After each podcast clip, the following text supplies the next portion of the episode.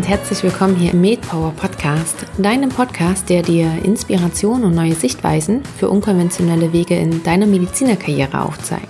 Ich bin Caroline und ich freue mich, dass du heute wieder bei einer neuen Folge dabei bist. Denn in der heutigen Episode teile ich mal wieder ein Interview mit dir und zwar dieses Mal mit der Gründerin von Madeka, Dr. Konstanze Kleitzmann. Konstanze hat Madeka im letzten Jahr gegründet mit dem Ziel, Weiterbildungen für uns Ärzte abseits vom Fachwissen zu etablieren. Dabei geht es zum Beispiel um die Kommunikation, um die persönliche Entwicklung, aber auch um den Umgang mit Stress. Und Konstanze erzählt uns dabei nicht nur, wieso sie das Ganze für so wichtig hält, also auch, dass wir uns vor allen Dingen auch abseits vom fachlichen Wissen fortbilden, sondern sie erzählt uns auch, warum sie überhaupt Madeka gegründet hat. Sie gibt uns Einblicke in, ja, vor allen Dingen in diese Anfangszeit und sie erzählt, wieso sie sich vorerst jedenfalls gegen die klinische Tätigkeit entschieden hat und ja, mit Madeka sozusagen all in gegangen ist. Da ich an der Quelle war, gerade was das Stressmanagement angeht, habe ich Konstanze natürlich auch noch nach ihren drei besten Tipps für den Umgang mit Stress gefragt und diese teilt sie auch noch mit uns. Es ist von daher mal wieder ein sehr buntes und ein vielfältiges Interview geworden und ich wünsche dir jetzt ganz viel Spaß damit. Herzlich willkommen hier im MedPower Podcast, Dr. Konstanze Kleitzmann. Ich freue mich sehr, dass du da bist.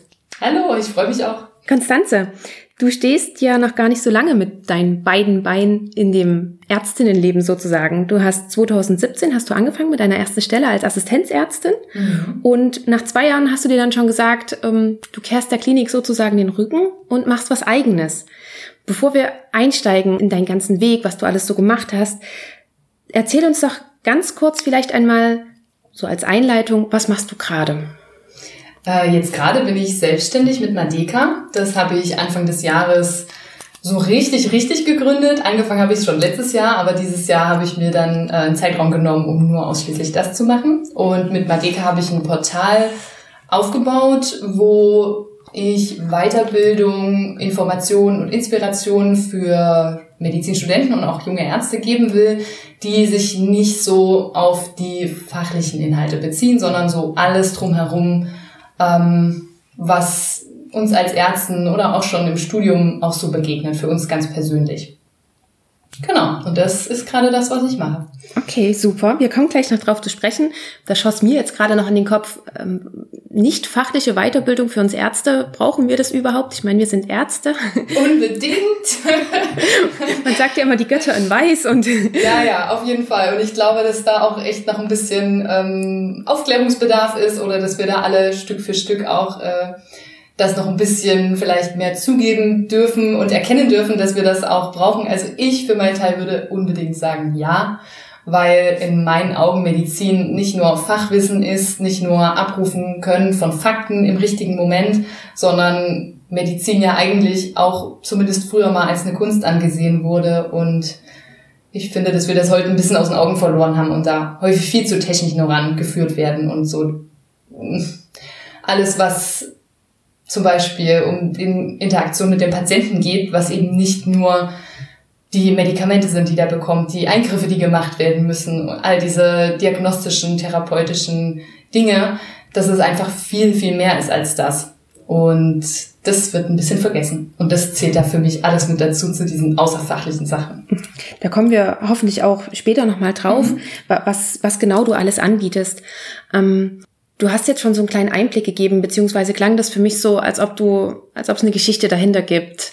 Ja, kannst ja. du uns einmal diesen, diesen Einstieg geben? Wie, wie war das damals bei dir? Wie bist du darauf gekommen, dass du mhm. in diese Richtung gehen willst? Ja, gerne.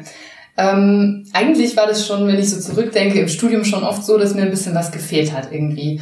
Ich habe oft gedacht, ja, das, das, das medizinisch-fachliche, das ist schon irgendwie interessant, das interessiert mich auch. Ähm, Finde ich spannend, habe ich alles gelernt, habe alle Prüfungen bestanden, war alles so kein Problem. Und irgendwie hat mir trotzdem immer noch so eine Dimension gefehlt. Ich konnte das damals, glaube ich, noch nicht so in Worte fassen.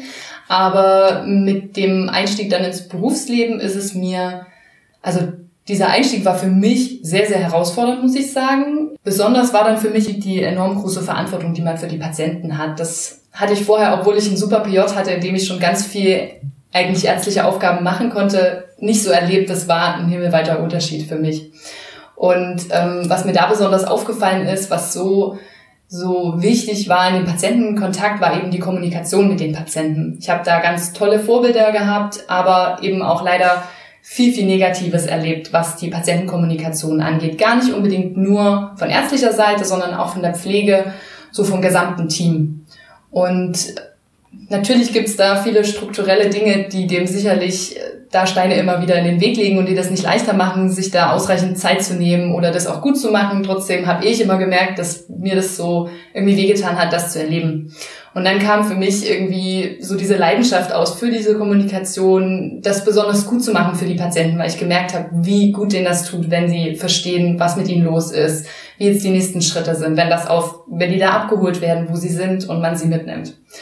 Und äh, so kam dann die erste Idee für mich, dass ich gern irgendwie noch was anderes machen würde, als selbst irgendwie nur als Ärztin klassisch tätig zu sein, ähm, um so meine erste Idee dieser Kommunikation mit Patienten irgendwie mehr Raum zu geben und mehr Stimme, vor allem auch in der Medizin, weil mir halt auch aufgefallen ist, mh, hm, diese Fähigkeit zur Kommunikation mit Patienten hat keinen wirklichen Stellenwert so in der in der heutigen Medizin zumindest äh, bei sehr sehr vielen nicht so im Allgemeinen bei einzelnen Ärzten vielleicht schon.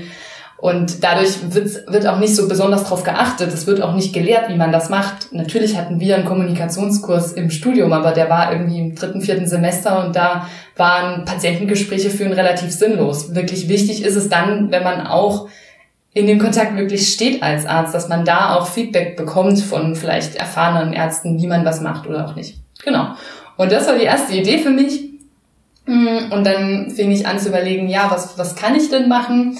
Ich hatte dann das große Glück, dass ich drei Monate im Ausland war, in Boston zusammen mit meinem Mann. Und da habe ich tatsächlich auch nicht ärztlich gearbeitet und hatte dort unglaublich ein unglaublich tolles Gefühl von Freiheit im Kopf, so rauszukommen aus diesem Berufsalltag bin da mit ihm mitgegangen, hatte da eine berufliche Möglichkeit und die Chance wollte ich nutzen und hatte so auch für mich die, die ja, einfach da für mich eine ganz, ganz große Chance, mal so runterzukommen, rauszukommen aus dem beruflichen und das halt mir zu überlegen, was ich jetzt daraus machen will, aus dieser ursprünglichen Idee, die Kommunikation mit den Patienten soll verbessert werden.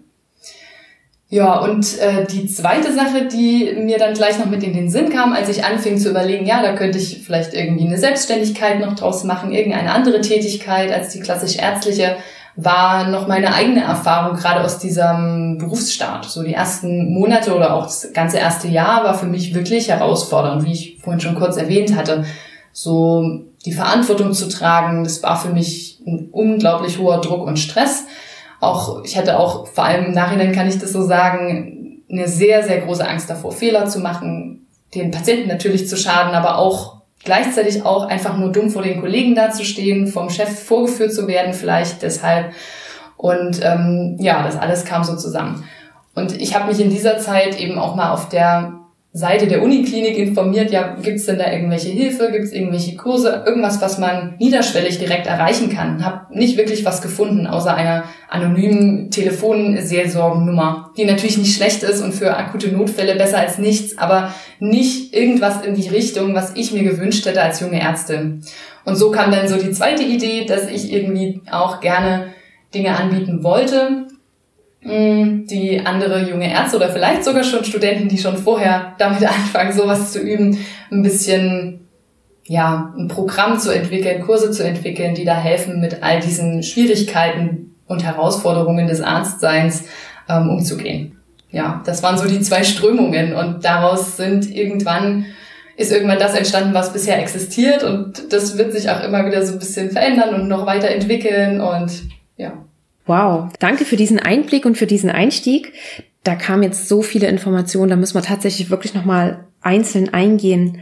Ähm, anfangen möchte ich damit, dass du ja gesagt hattest, dir kam so der Gedanke und dann, also dir kam so die Ideen, Kommunikation, die ganze Stressbewältigung, diese Verantwortung, die wir jungen Ärzte haben.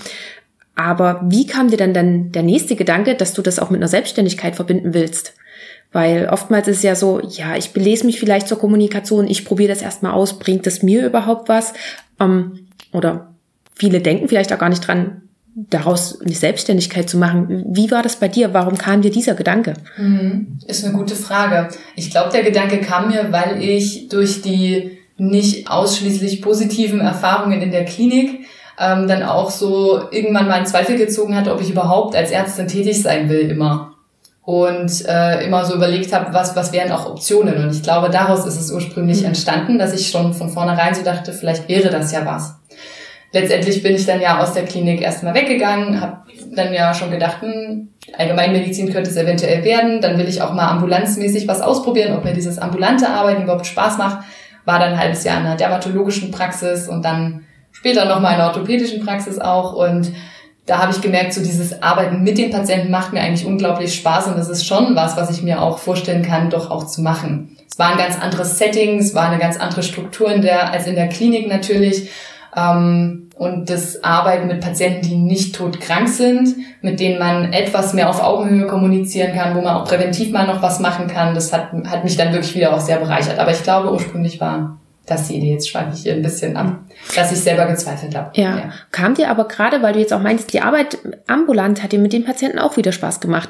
Kam dir da nicht auch die Idee, trotzdem weiter als Ärztin zu, zu arbeiten? Weil ich meine, du hast ja trotzdem sechs Jahre Medizin studiert. Das ist ja trotzdem nochmal eine lange Zeit. Hast du dir überhaupt die Gedanken gemacht, so wie krass, also jetzt habe ich so lange Medizin studiert und sollte ich jetzt wirklich erstmal aufhören, als Ärztin tätig zu sein? Ja, absolut. Also das, der, für mich war der erste ganz große Schritt, aus der Klinik wegzugehen, aus der Uniklinik, die ja sowieso meistens so diesen, die Stimmung dort ist ja oft, das ist der höchste Weg, den man gehen kann in der Medizin.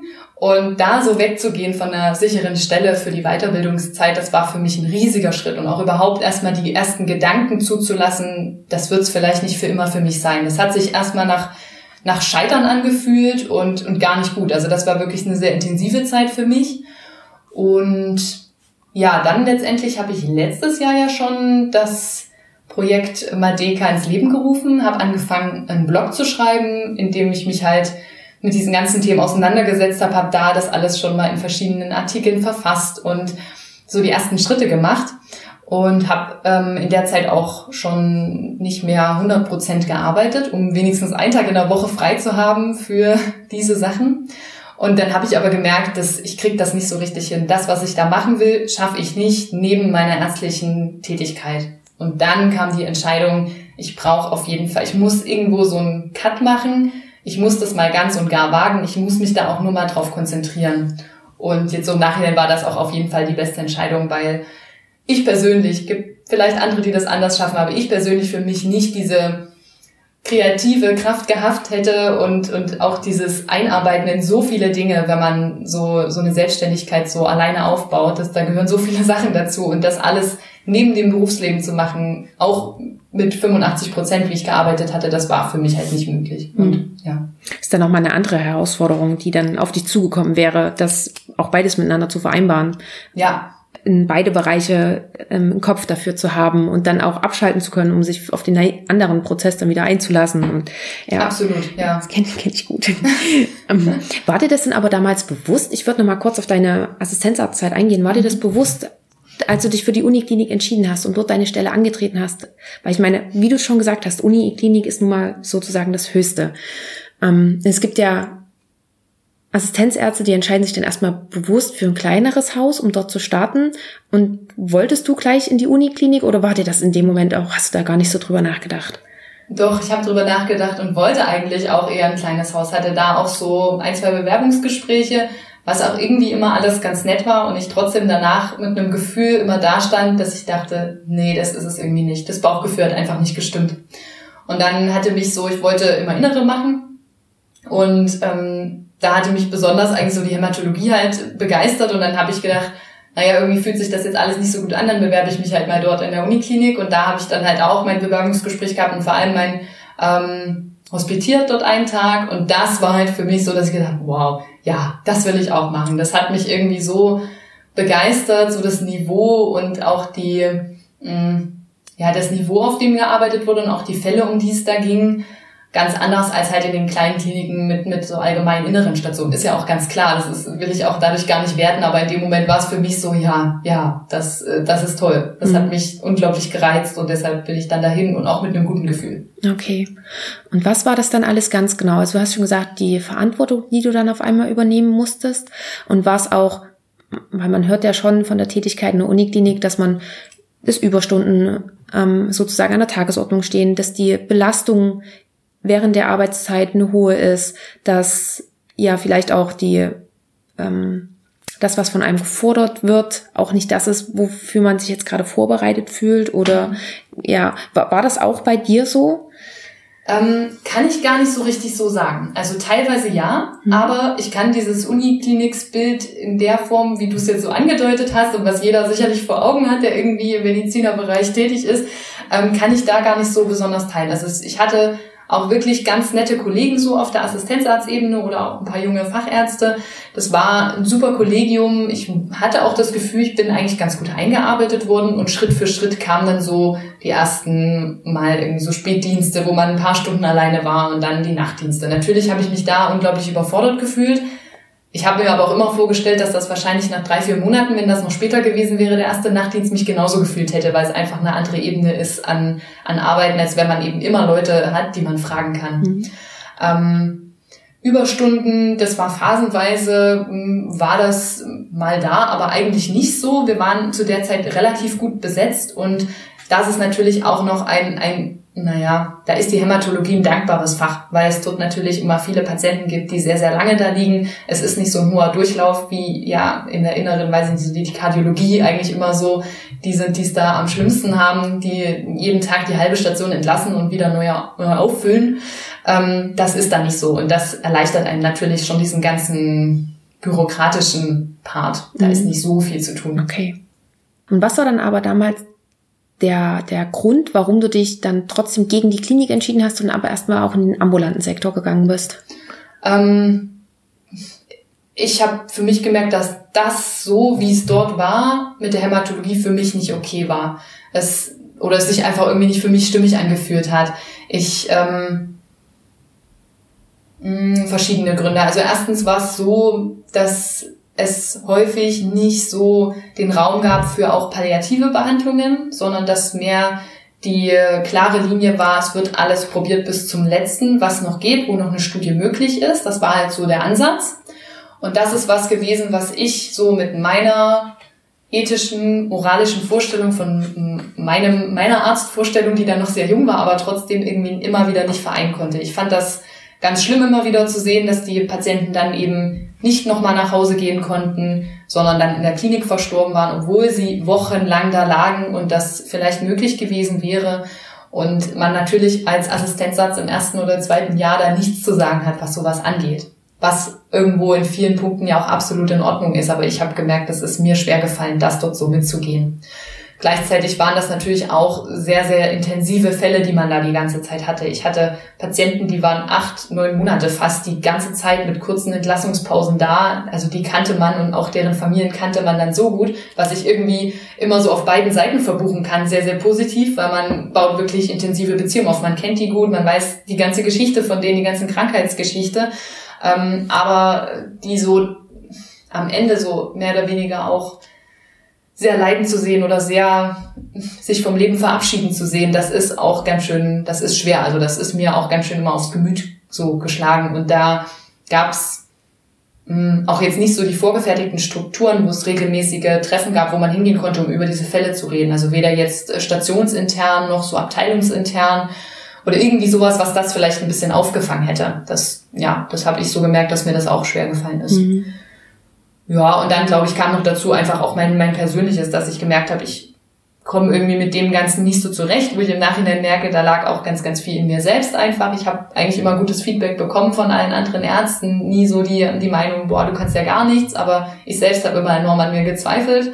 Das alles habe ich dann erst im Nachhinein so ein bisschen auch reflektieren können, nicht so gut in dem Moment, aber das hat mir, hab, da habe ich mir, glaube ich, selbst das einfach sehr, sehr viel schwerer gemacht, weil ich immer gedacht habe, ich mache das auf jeden Fall nicht gut genug hier und so und ja, und dann war einfach so aus all diesen Punkten zusammen so ein Unwohlsein, so ein Gefühl, nee, das ist es jetzt nicht. Und ähm, ja, dann probiere ich jetzt mal den anderen Weg. Hm, okay. Dann hol uns doch jetzt einmal bitte auch zurück oder in diesen Prozess mit rein. Du warst dann im ambulanten Sektor tätig. Du hast dir dann gedacht, okay, du gründest jetzt schon mal den Blog. Du hast auch schon deine, deine Stunden reduziert, hast gemerkt, nee, ich muss das jetzt hier Vollzeit machen. Hast du da Bedenken, das zu machen? Oder, oder erzähl uns doch mal bitte, wie waren da deine ersten Schritte und vielleicht auch so ein bisschen deine Gedanken dahinter? Mhm. Also ja, auf jeden Fall hatte ich Bedenken, auf jeden Fall hatte ich Zweifel und habe sie auch immer mal noch wieder, das kann ich auch ganz offen zugeben. Ähm, und es ist auch nach wie vor für mich nicht in jeder Situation so leicht vor anderen Medizinern, die so Vollblutmediziner sind, sage ich mal, so darüber zu reden, dass ich das mache, was ich jetzt mache. Also es wird immer besser, umso länger ich das auch tue, umso mehr ich mich mit Menschen darüber unterhalte, umso mehr andere Ärzte ich auch kennenlerne, die auch anders denken oder auch andere Dinge einfach machen als den ganz klassischen Weg. Aber das habe ich schon gemerkt, das ist mir nicht so leicht gefallen, da so dazu zu stehen zu dieser Entscheidung. Und ja, und für mich persönlich ähm, war es äh, auch schon ein, ein großer Schritt, das zu sagen, ja, ich versuche das oder ich mache das jetzt, ich mache mich da selbstständig. Ähm, großer Punkt war auch, ja, wie finanziere ich das in der Zeit? Also ich habe ja meinen Mann und der hätte mich da auch voll unterstützt, aber ich wollte das selber gerne nicht so annehmen. Ich wollte da gerne selber trotzdem für mich sorgen können. Es ist zwar ein super schönes Backup-Gefühl, zu wissen, da ist jemand, der könnte für dich einspringen, aber ich wollte es nie ausnutzen. Genau. Und dann hatte ich mich aber damit beschäftigt. Ich war auch in einer, schon in der Zeit, wo ich noch in der Praxis war, in einer Gründerinneninitiative von der HHL hier in Leipzig. Mhm. Das ist ein kostenloses Programm für Frauen, wirklich für Gründerinnen. Und das war ein tolles Programm, wo man auch einen Mentor an die Seite bekommen hat, wo es verschiedene Workshops zu allen möglichen verschiedenen Themen rund um das Gründen gab. Und da gab es dann auch nochmal so ein paar Inspirationen, wie kann man das finanzieren. Und letztendlich bin ich auch einen relativ ähm, einfachen Weg vielleicht gegangen und habe mich dann dazu entschieden, den Gründerzuschuss von der ähm, Agentur für Arbeit zu beantragen. Ja, habe das dann gemacht, zwar erst als ich dann schon selbstständig war und nicht schon vorher, aber ja, genau, das war dann so mein Weg. Und dann, dann dachte ich, gut, dann bin ich finanziell abgesichert. Damit kann ich mich auf jeden Fall über Wasser halten, auch wenn ich erstmal keine Einkünfte habe. Und dann fiel mir das ein bisschen leichter. Hm. Und um auch ganz ehrlich zu sein, so ich wusste ja für mich auch, der Weg wieder in die Praxis ist auf jeden Fall möglich. Das ist was, was mir, was mir auch Spaß macht. Das ist was, wo ich immer wieder eine Stelle finden werde und wo ich auch wieder Geld verdienen kann. Also das muss ich auch sagen. Ja, ja, ja klar, das auf alle Fälle. Wir Ärzte können ja wir finden ja fast überall was, ähm, wenn wir da nur etwas wollen. Und das ist, glaube ich, schon auch so ein großes Sicherheitskissen, was wir immer haben. Absolut, mhm. ja. Wie war das denn aber, beziehungsweise hast du ja gerade schon gesagt, du hast dich für diese Gründerin-Initiative entschieden. Wie bist du darauf aufmerksam geworden? Hast du einfach gegoogelt, was, mhm, was ja. möglich ist? Ja, ich habe gegoogelt, ja. Nach okay. so Gründerinnen, Unterstützung und ich weiß nicht mehr genau, welchen Begriff ich eingegeben habe, aber ja, ich bin... Ähm, schon letztes Jahr im Frühjahr darauf gestoßen, wo ich noch im Ausland war, wo ich gar nicht hier war. Und da lief schon die eine Runde, aber da konnte ich dann nicht mehr dran teilnehmen, weil ich eben nicht rechtzeitig zurück war. Und ja, dann konnte ich am nächsten Zyklus, das läuft immer so semesterweise, dann fing das wieder im Oktober, glaube ich, an. Und ja, da konnte ich dann mit einsteigen. Ja. Hm, sehr cool. Das ist ja, glaube ich, auch, jedenfalls klingt das so, gerade für Leute, ich meine, wir sind nun mal Mediziner, wir können uns, wir kennen uns mit der Medizin aus, aber nicht mit irgendeinem anderen Zeugs. Also Gründen oder sowas machen wir ja nicht, außer wir wollen eine Praxis und selbst da ist ja das, was wir im Studium lernen, eigentlich gar nicht darauf ausgelegt. Mm, das heißt, du hast so diese ganzen Basics, die es um für das Gründen, die dafür notwendig sind, die hast du sozusagen in dieser, in diesem Semester dir aneignen können. Mm, nee, ich habe schon vorher, also ja auch, aber ja auch, aber ich habe vorher schon eine Business Mastery besucht, so ein Online-Programm mhm. mit Live-Sessions über zwei Monate ging das. Und äh, ja, da, da habe ich so meine Grundlagen eigentlich okay. gelernt ja. und für mich aufgebaut und dort dann einfach nochmal weiter vertieft. Und ja, da steckte ich schon ein Stück drin. Da hatte ich schon die Webseite aufgebaut, da habe ich schon meine Blogartikel geschrieben, als ich in die Gründerinneninitiative gegangen bin. Und hatte schon sozusagen so einen kleinen Grundstock, mit dem ich dann auch so weiterarbeiten konnte, gedanklich, wie es weitergehen kann. So. Okay. Ja. Was war das für eine Business Mastery, was du da gemacht hast? Äh, von Janine Hurte. Okay. Genau. Ja. Die hat das, glaube ich, zum ersten Mal da sogar gemacht, ihren Durchgang mit der Business Mastery. Die hat jetzt mittlerweile auch andere Programme, die heißen jetzt ein bisschen anders, haben einen anderen Umfang, aber ja, da mhm. war ich damals dabei, habe mich dafür entschieden. Ja. Okay, super, dann äh, werde ich das einfach mal verlinken. Mhm. Mhm. Und wie lange hast du dir den Zeit gesetzt, beziehungsweise dieser Zuschuss vom Arbeitsamt? Wie ist das auch auf eine Dauer ausgelegt? Mhm. Und dann und dann muss man sozusagen Ergebnisse erzielen oder eben wieder zurück? Wie, wie war das? Ähm das ist, wenn man das beantragt, also ich war vorher schon mal bei meiner Beraterin, hatte ihr von dieser Idee erzählt und sie hat mir, war ein sehr nettes Gespräch und sie hat mir am Ende schon Ende letzten Jahres irgendwann so für mein Verständnis grünes Licht gegeben hat. Gemeint, ja, das würde klappen, ich muss die und die Unterlagen eben besorgen, ich muss ein Empfehlungsschreiben ähm, mir von jemandem, der irgendwie in dieser Gründerszene irgendwie ist, besorgen. Das hat dann die Gründerinneninitiative für mich übernommen. Das war toll, dass ich da drin war. Das war ein Glück für mich. Da war das relativ einfach.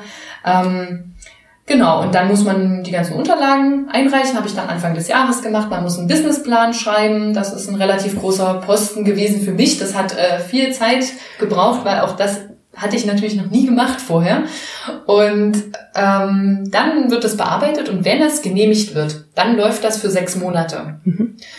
Und da in der Zeit muss man auch nichts vorweisen. Man muss auch am Ende der sechs Monate nichts vorweisen. Wenn es einmal genehmigt wird, kriegt man sechs Monate lang dieses Geld, was berechnet wird und ähm, kann dann am Ende der sechs Monate nochmal für weitere neun Monate maximal einen kleinen Anteil davon nochmal beantragen. Denn dieser Gründerzuschuss, ich will jetzt nichts Falsches sagen, ganz genau weiß ich es nicht mehr, aber der setzt sich zusammen aus zwei Teilen. Einmal ist das ziemlich genau, glaube ich, der Teil, den man bekommen würde, wie auch das Arbeitslosengeld wäre.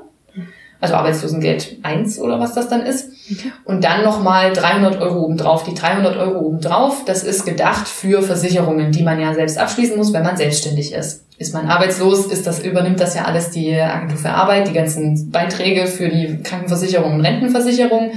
Ist man dann aber selbstständig, und das ist man, sobald man diesen Gründerzuschuss bekommt, ähm, muss man das ja alles selber übernehmen. Das heißt, man muss sich selber krankenversichern und diese ganzen Sachen. Und dafür sind diese 300 Euro gedacht, was jetzt bei mir weit nicht gereicht hat, aber so ist das aufgeteilt, so mhm. ist diese Idee. Und diese 300 Euro kann man dann eben für die weiteren neun Monate nochmal verlängern, wenn man sagt, ja, ist jetzt schon gut angelaufen, aber ich könnte es eben gut noch gebrauchen. Ja, ja, ja. genau. Das ist ja nochmal so ein ziemlicher Batzen auch an an anderen organisatorischen Sachen, die man mhm. vielleicht vorher gar nicht so auf dem Schirm hatte. Wenn dir das vorher bewusst gewesen wäre, würdest du es trotzdem nochmal machen? Ja, ich glaube schon. Ja. Aber, aber es war auf jeden Fall so, dass die Zeit, wie ich, was ich jetzt gemacht habe in der Zeit, die ich hatte, ich auch vorher ein bisschen anders gedacht hätte und dachte, ich schaffe vielleicht mehr Sachen, mhm. ähm, als es dann letztendlich war. Also allein für diese, für diesen ganzen Businessplan und was ich da alles einreichen musste, dann ging schon mal vier Wochen weg, habe ich natürlich auch ein paar andere Sachen gemacht, aber dann musste man immer wieder warten. Dann hat mich noch mal jemand beraten zu dem Businessplan, dann diese ganzen Zahlen und also es zieht sich auf jeden Fall alles relativ lang hin und das hätte ich niemals gedacht, ja. Mhm. Okay. Aber es ist zu bewältigen und vor allem als Mediziner hat man ja auch schon so das ein oder andere äh, die ein oder andere Zeit, wo man sehr viel Disziplin und sehr viel Durchhaltevermögen mitbringen musste, hat man ja schon hinter sich gebracht. Ich denke, da hat man ganz gute Voraussetzungen, auch um auf sowas mal durchzustehen. Ja. Hm? Hattest du auch Vorbilder, vielleicht bei dir in der Familie oder im Freundeskreis, bei denen du gesehen hast, die sind selbstständig, wo du dich so ein bisschen orientieren konntest? Oder bist du sozusagen die Erste, die das da jetzt gerade macht bei euch? Ja, ich bin die Erste, die das macht. Okay. Ich kenne tatsächlich also so aus Familie, Freundeskreis, was du gerade erwähnt hast, kannte ich niemanden vorher.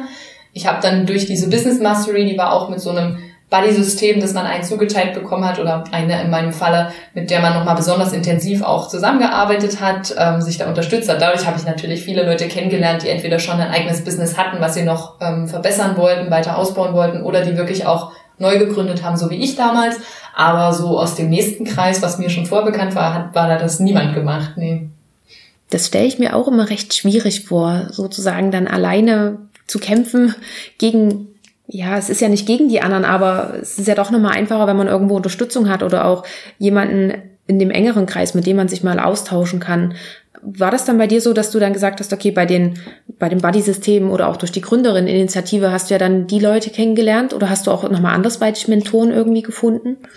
Ähm, ich habe das über diese Sachen eigentlich so vor allem genutzt. Mhm. Hm, habe mit bei den Gründerinnen auch echt eine tolle Gruppe an Frauen kennengelernt. Ähm, ja, wie es dann immer so ist, jeder hat sein Leben so oft, äh, trifft man sich dann doch nicht oder taucht sich doch nicht aus, aber die Treffen sind dann immer sehr schön, wenn wir, wenn wir sie mal haben. Und ähm, die Zeit in der Business Mastery, wo ich meinen richtigen Buddy zugeteilt hatte, das war auch schön. Das haben wir auch wirklich sehr, sehr regelmäßig gemacht. Meistens telefonisch, aber das ist ja auch kein Problem. Das war gut. Ansonsten ist meine beste Freundin da immer sehr, sehr, hat mit offenen Ohren dabei gewesen. Die ist Psychologin und hat ähm, auch schon mal so in der Unternehmensberatung gearbeitet und war da halt bei manchen Themen zumindest nicht ganz so super weit weg wie die meisten anderen, weil sie einfach zwar selber nicht unbedingt jetzt ganz klassisch selbstständig gearbeitet hat, aber mh, so diese Welt der Selbstständigen auch schon mal kennengelernt mhm. hatte, sagen wir es mal so. Okay. Ja, genau. Aber ja, das auch erstmal so vor der Familie so zu erklären, ja, ich mache das jetzt, das war schon ähm, ja auch erstmal besonders, ja. Wobei ich da auf ganz offene Ohren gestoßen bin, aber auch ein bisschen teilweise unverständlich. Die haben gesagt, okay, ja, hm, verstehe ich jetzt nicht, dass du das machen willst, du hast doch so lange studiert, du hast doch so einen tollen Beruf, ja. äh, wieso jetzt? Aber na gut, dann mach halt. Also das okay. war von daher, hätte es ganz, ganz, ganz, ganz anders sein können. Okay. Das, das wäre jetzt nämlich auch meine nächste Frage gewesen, dass es ja schon auch etwas komisch ist. Ja, ich bin Ärztin, aber ich arbeite jetzt gerade nicht mehr als Ärztin, sondern mach mal ja, kurz was anderes. Absolut, ja, ja, ja. Mm, und dann ist es ja auch noch so, man muss sich ja sozusagen auch noch in diese in das ganze organisatorische einarbeiten und das, dieses ganz andere Feld. Wie baue ich sowas auf? Wie baue ich eine Webseite auf? Das äh, hm, lernen wir ja nur auch nicht. Und dann gibt es ja aber auch noch die, das Thema, was du sozusagen behandeln möchtest, eben die Kommunikation und den Berufseinstieg erleichtern, beziehungsweise das Stressmanagement. Hm, wie hast du dich da nochmal weitergebildet oder wie hast du dir da die ganzen Sachen auch angeeignet, die du jetzt sozusagen anbietest? Mhm. Ich habe ähm letztes Jahr schon einen Kurs besucht, um Kursleiter für Stressmanagement zu werden sozusagen. Das hatte ich gleich zu relativ zu Beginn gemacht und habe ähm, so zum, zum Berufseinstieg, was ich auch noch mit anbiete, da konnte ich einfach sehr viel aus meiner eigenen Erfahrung nehmen und habe mich zu anderen Dingen, die ich jetzt nicht so direkt abrufen konnte, wie dieses ganze Prozedere von verschiedenen Landesärztekammern abläuft und so, da habe ich mich einfach selber belesen und konnte das dadurch ganz gut ähm, auch abdecken so. Ähm, zur Kommunikation habe ich ja bisher tatsächlich relativ wenig gemacht, weil ich auch gemerkt habe, ich habe zwar tausend Ideen und tausend äh, Visionen, was ich da gerne noch äh, vielleicht realisieren möchte und, und werde.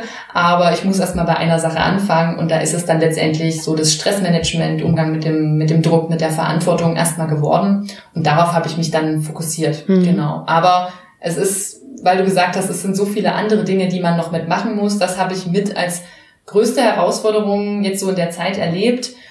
Wenn man wirklich alles alleine macht, also jede E-Mail selber schreibt an die Newsletter-Abonnenten, ähm, alle technischen Sachen selber macht, also wirklich alles, dann ist es schwer, also mir ist es oft schwer gefallen, so die Grenze zu ziehen, wie jetzt mache ich so meine, meine technischen Arbeiten oder das, was eben erledigt werden muss. Und jetzt nehme ich mir wirklich Zeit, um auch Inhalte zu durchdenken, Inhalte zu kreieren. Was will ich wirklich genau machen? Was soll Inhalt von einem Kurs sein? Ähm, welches Thema wird es vielleicht als nächstes? Das finde ich besonders herausfordernd, da irgendwie für sich selbst eine gute Grenze zu ziehen, mh, mm, weil ich für mich oft das Gefühl hatte, diese eigentlich inhaltlichen Dinge kommen fast ein bisschen zu kurz oder ich habe nicht genug Zeit dafür, um mich eigentlich damit auseinanderzusetzen, was ich eigentlich machen will. Hm. Ja. ja, das kam mir jetzt auch gerade auf, als du das gesagt hast, dass ja so eine Selbstständigkeit, dadurch, dass man das alles alleine macht, mhm. du machst es noch alleine, oder? Mhm, ja. ja. Dann baut es ja natürlich auch einen unheimlichen Stress auf. Das ist ein anderer Stress, als wenn man in der Klinik ist, ja. Aber das ist ein Stress, den man sich selber macht, der vielleicht manchmal ja sogar etwas schlimmer ist als der Stress, den man von außen aufgedrückt bekommt. Da kann man sich vielleicht noch, ja, ein bisschen anders werden. Wie hast du das aber jetzt für dich gelöst? Oder hast du es für dich überhaupt lösen können, da so, ein, so eine Balance zwischen den, wie du es gerade schon gesagt hast, um an den Themen zu arbeiten und auch an den Sachen, ja, die gemacht werden müssen? Mhm. Naja, ich habe, ähm, also es schwankt immer mal wieder und es gibt so Phasen, wo, wo es mal besser ist, wo ich da zufriedener bin und wo das dann wieder verbesserungswürdig ist. Ähm, aber letztendlich habe ich versucht, mir immer jede Woche einen guten Plan zu machen, genau aufzuschreiben, schon mal, was weiß ich, was auf jeden Fall anstehen wird, was ich erledigen muss oder möchte, so an den äh, technischen Dingen oder eine E-Mail schreiben oder wie auch immer, solche Dinge. Und ähm, für die, die inhaltlichen Themen mir dann wirklich auch ganz klare Zeiträume definiert, dass ich da mal nur das mache. Weil mich persönlich, das ist sicherlich aber auch für jeden unterschiedlich, für mich persönlich, ich brauche immer, um zum Beispiel auch einen neuen Artikel zu schreiben, brauche ich einfach das Gefühl, ich habe jetzt den ganzen Vormittag nur dafür. Meistens nutze ich dann gar nicht die ganze Zeit, sondern bin schon früher fertig. Aber ich brauche das Gefühl in meinem Kopf, ich muss nicht noch die E-Mail schreiben, ich muss nicht noch auf meiner Webseite irgendwas verändern, ich muss nicht das noch machen ähm, weil das engt mich so ein und gibt mir so ein Gefühl, naja, ich habe da jetzt sowieso keine Zeit dafür, dass dann am Ende nichts bei rauskommt, ja. Und da, da habe ich halt dann über die Zeit mich auch nochmal besser kennengelernt und gesehen, wie muss ich es für mich so eintakten, dass es halt ähm, dass es funktioniert. Also durch im Prinzip eine bessere Strukturierung für mich selbst. So. Ja, mhm. ja. Das kann ich gut nachvollziehen. Gerade dieses, ähm, ich muss wissen, dass ich genügend Zeit habe und mhm. brauche nicht schon wieder den, den Druck, ich habe jetzt nur eine Stunde Zeit und muss das jetzt hier fertig machen, ja. Genau, was ich nämlich noch fragen wollte ist, du hast es vorhin schon kurz angesprochen. Das heißt, deine Zielgruppe sozusagen ist jetzt aktuell Medizinstudenten, vor allen Dingen im PJ und Assistenzärzte. Mhm. Ja, mhm. okay. Und dann erzähl uns doch jetzt noch mal bitte, hol uns mal in diesen Prozess des Online-Kurses mit rein. Wie ich meine, sowas machen wir auch nicht tagtäglich. Erstens, wie bist du auf die Idee gekommen, das als Online-Kurs zu gestalten? Und ich habe gesehen, du bietest ja auch Live-Events an, also Offline-Workshops. Und wie kam dir die Idee, den Online-Kurs zu gestalten? Und auch, wie war der Prozess mit, wie gestalte ich generell den Kurs? Wie lang soll der gehen? Wie soll der überhaupt laufen? Was bietest du alles an? Hol uns doch da einfach auch nochmal bitte ab. Mhm, gerne. Ähm, also, das ist Online-Komponenten geben soll, war für mich von vornherein schon klar, weil ähm, ich es selber schon ein paar Mal genutzt habe und es eigentlich jedes Mal als sehr positiv empfunden habe, weil ich mir dachte, weil ich an meine eigene Klinikzeit zurückgedacht habe mit all den Diensten und so, die man hat und dachte, ja, und dann soll man das eine freie Wochenende, was man dann im Monat mal hat, oder lass es zwei sein, da soll man dann zu einer Weiterbildung fahren, um dann dieses Wochenende so zu verbringen fand ich irgendwie auch immer relativ unattraktiv, so dass ich dachte, Online-Konzept ist nett, weil es ist wirklich flexibel, zeitlich und auch örtlich. Man muss nicht irgendwo hinfahren und man kann es mm, zumindest einige Dinge ähm, nutzen, wann man sie will. Und es ist auch zeitgemäß und so bei meinen Recherchen, was es so auf den Seiten von den Landesärztekammern, was es so für Fortbildungen gibt. Klar, es gibt mittlerweile jetzt auch ein paar mehr Online-Angebote, aber so richtig ähm, im Hier und Jetzt angekommen ist da vieles noch nicht. Das war immer so mein Eindruck. Ja, was ja nichts mit den mit der Qualität der Inhalte der Kurse zu tun haben muss, aber ähm, ja. Und dann habe ich letztendlich mit der Gestaltung vom Kurs so im März angefangen. Ja, und dann kam ja dieses Jahr diese Corona-Welle und habe dann gemerkt, ja gut, okay, jetzt gehen auch die normalen Workshops und Seminare live und offline, die funktionieren ja jetzt momentan einfach nicht, darf man nicht machen. Also konzentriere ich mich jetzt voll und ganz auf den Online-Kurs. Hatte mir mich dann dafür entschieden, wie ich vorhin schon gesagt hatte, Stressmanagement, Stressbewältigung, Umgang mit Stress soll das Thema werden und habe da dann auch nochmal intensiver mich mit dem Thema befasst, meine Unterlagen damals vom Kurs nochmal rausgeholt, was war, haben wir dort inhaltlich ähm, gemacht, habe noch mal ein paar andere Bücher auch gelesen ähm, und habe dann angefangen, mir so ein Konzept zu schreiben, wie will ich das, wie will ich den Kurs aufbauen, was soll da rein. Genau. Das hat sich dann auch immer noch mal so ein bisschen verändert und ich habe es immer wieder angepasst, so wie es äh, stimmig angefühlt hat. Und dann war die Frage der Umsetzung. Ich wollte das ursprünglich eigentlich mit so animierten Videos machen, weil ich das selber immer recht unterhaltsam fand. Also es sollte auf jeden Fall kein Kurs werden, wo mh, hm, äh, ja, wo, es nur ganz viel zu lesen gibt. Das war ja früher so das E-Learning, wo man einfach nur wie ein Lehrbuch halt auf dem Computer hatte und wollte gerne Videos haben. Und dann kam das tatsächlich durch die Gründerin-Initiative, durch einen Workshop zustande, ähm, dass dann doch die Idee war, ich mache die Videos lieber von mir. Die Idee kam von außen und hat sich erstmal ganz, ganz komisch angefühlt, weil das für mich äh, eine große, große Hürde war, zu sagen, ja, ich stelle mich da vor die Kamera und ich bin dann da zu sehen. Aber der Gedanke dazu war der, dass es vielleicht ein bisschen zu unpersönlich wirkt, gerade solche Themen, die ja sehr, sehr persönlich sind und auch individuell und ähm, nicht so gut, äh, sage ich mal, oberflächlich abzuhandeln sind, wie jetzt vielleicht ein fachlicher Inhalt. Ähm, wäre es doch vielleicht besser, wenn man da eine Person sieht, die leibhaftig ist und kein Strichmännchen, was da irgendwie durchs Bild läuft. Und irgendwie dachte ich dann, ja, stimmt und habe mich dann durchgerungen. Ja, gut, das mache ich dann und ja, dann habe ich mich äh, hab ich geschaut, äh, welches Equipment brauche ich, habe mich damit ausgestattet. Eine Kamera hatten wir zum Glück eine ganz gute sowieso, da konnte ich drauf zurückgreifen, aber was dann auch ging mit Ausleuchtung, Mikrofon, wie machst du das alles? Das sind dann das sind dann wirklich so die Dinge, damit rechnet das überlegt. Also ich habe es mir vorher nicht überlegt. Und ich glaube, es geht vielen so. Man, man kann die ganze Dimension von solchen Projekten vorher meistens noch nicht so greifen. Und ja, und dann, naja, ging es immer weiter ins Detail. Als ich das grobe Konzept hatte, dann wusste ich, okay, die einzelnen Kapitel soll es geben, die einzelnen Untereinheiten soll es geben. Und dann habe ich halt angefangen, das zu drehen, hm, vor der Kamera zu stehen und auch gemerkt, ja, es wurde mit jedem Video besser. ich wurde ein bisschen entspannter und lockerer. Ähm, ja, Und dann hatte ich irgendwann die Videos fertig, habe dann, was für mich von vornherein auch noch nicht so klar war, aber hatte ich dann entschieden, dass es auf jeden Fall ein Arbeitsbuch dazu geben soll, dass man da nochmal die groben Inhalte eben auch hat und für die, die vielleicht auch doch gerne mal was lesen ähm, und da die Aufgaben, die ich gebe, die man jeder dann für sich macht, ähm, direkt eben dort auch abarbeiten kann. Mhm. Genau. Trotzdem war es mir wichtig, dass es nicht nur ähm, ein reines, ich konsumiere ein Video und mache dann Aufgaben für mich ist, sondern dass man auch ähm, das Gefühl hat, man hat irgendwie eine Anbindung. Ja, und deshalb ähm, habe ich mich dann letztendlich entschieden, es sollte erst ein ganz äh, ein reiner Selbstlernerkurs werden. Und irgendwie dachte ich, nee, das ist nicht, äh, ist nicht stimmig für diese Sache. Es muss ein Austausch möglich sein für die, die es wollen. Und deshalb gibt's jetzt auch pro Kurs immer noch zwei Live-Sessions dazu. Mhm. Dafür habe ich mich entschieden, wo einfach nochmal Fragen gestellt werden können. Ich immer nochmal besondere Themen nochmal rauspicke, darauf nochmal äh, intensiver eingehe und man so in den Austausch kommt. Ja, ja. ja. Du hast gesagt, du hast im März mit der mit dem Konzept des Kurses angefangen. Mhm. Wann ist der das erste Mal online gegangen? Am 1. Juni. Am 1. Juni schon. Mhm. Das ist, fühlt sich für mich ziemlich kurz an. Siehst also, du, für mich hat es sich lange angefühlt. Ich dachte, ich kann das alles viel schneller machen. krass. Wie, wie, viele Videos sind es insgesamt? Es sind 14 Videos. Und wie lang sind die da ungefähr? Ganz also unterschiedlich lang, aber alle, die meisten nicht so lang. Das längste ist, glaube ich, 10 Minuten okay. und das kürzeste vielleicht drei Minuten. Ja. Das war auch ganz bewusst von mir so gewählt. Ich wollte es lieber relativ kurz und knackig machen und habe mich immer bemüht, nicht so ins Schwafeln zu kommen und jetzt noch hier noch ein Beispiel zu bringen und hier noch ein Beispiel, weil das einfach, ich persönlich das meistens nicht so gerne mag. Mhm. Ähm, ja, und deshalb das auch nicht so weitergeben wollte.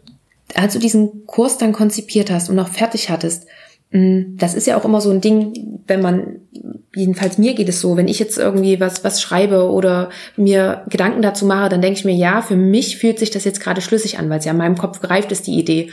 Und hast du es auch nochmal jemanden, auch nochmal jemand anderen gefragt, weil für jemand anderen, der da sozusagen die andere Position hat, ist es ja vielleicht was ganz anderes. Den muss man erstmal noch von wo ganz anders abholen, wo man dann vielleicht erstmal merkt, ach ja, krass, da bin ich schon drüber hinausgegangen. An dieser Stelle war es schon gar nicht mehr. Hast mhm. du das auch genutzt? Ja, unbedingt. Ja, ja. also schon, schon als ich angefangen habe, das Konzept zu schreiben, habe ich es immer mal wieder, nicht jetzt jeden Tag, man will ja auch dann die Leute nicht zu sehr nerven, aber immer mal wieder so in, in größeren Abständen ja auf jeden Fall nachgefragt. Hier, ja. guck mal, guck da mal drüber, macht das so grob für dich Sinn? Ist das irgendwie, liest sich das Konzept einfach schon mal sinnvoll vom Ablauf her? Und ja, das hat mir sehr, sehr geholfen, war ich immer sehr dankbar für, für jedes Feedback, weil mhm. das ist unglaublich äh, hilfreich. Ja. Und ich habe auch ähm, ähm, ja, so drei, vier Leuten dann so einen kostenlosen Zugang erstellt und denen mal gesagt, probiert es doch mal alles aus, ob es auch funktioniert. Das ist dann auch wieder so die technische Seite ähm, und auch, wie wirkt so auf euch, wie wirken die Videos, wirkt es ähm, ja, professionell oder, oder nicht oder ja, was ist so der Eindruck? Ja, ja, ja. genau. Ja.